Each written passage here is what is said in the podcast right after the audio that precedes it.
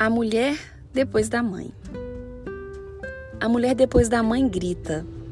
Seu grito é silencioso, inaudível em diversos momentos, até para ela mesma. Mas suas necessidades clamam por atenção e consolo. A mulher depois da mãe fala.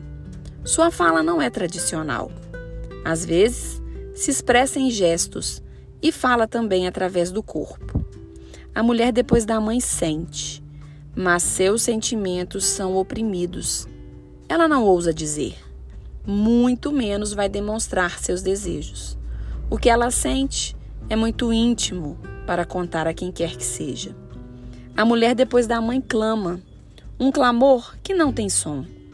Ela se fecha e se resguarda, esquecendo-se do próprio amor. Há espaço para o renascer da mulher depois da mãe. Não importa quanto tempo leve para que ela entenda seu momento, importa mesmo é ter coragem de oportunizar este tempo.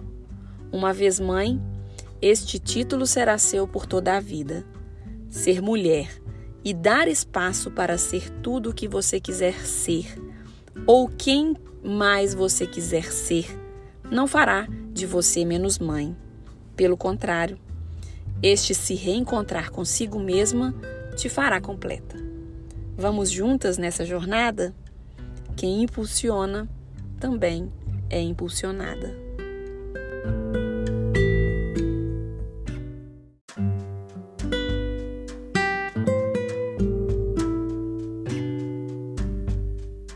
Episódio 74 Oração Olá, queridas mulheres, mães e quem mais quiser desfrutar de uns minutinhos de reflexão sobre a vida e como podemos usar pequenas atitudes diárias para melhorar nosso convívio com o mundo e com nós mesmos, em constante equilíbrio.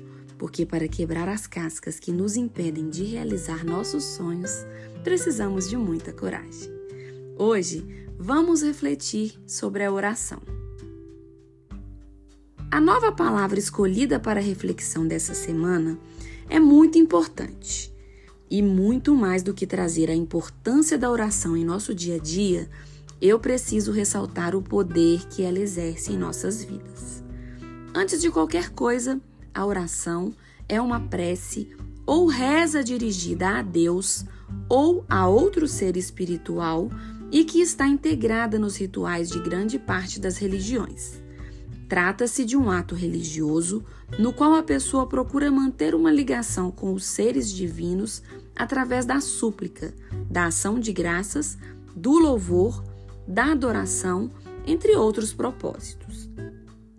Fazer uma oração não implica necessariamente conhecer de forma decorada um trecho pronto, escrito ou declarado por alguém. A oração que mais tem poder e que mais alcança o propósito é aquela que sai direto dos nossos corações e que carrega consigo a nossa alma.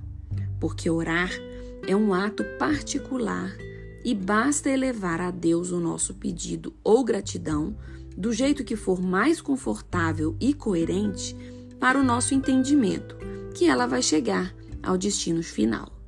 A oração é a mais pura manifestação da nossa fé e só é capaz de compreender a vida aquele que souber de fato orar.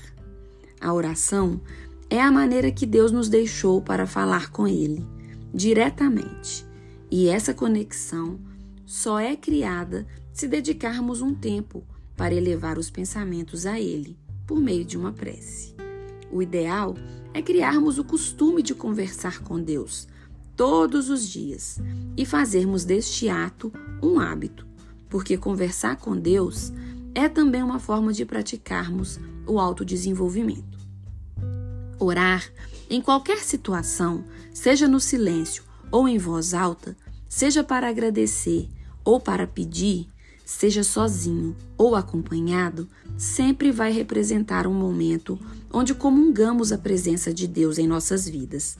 E por isto, deixo aqui hoje o convite à oração.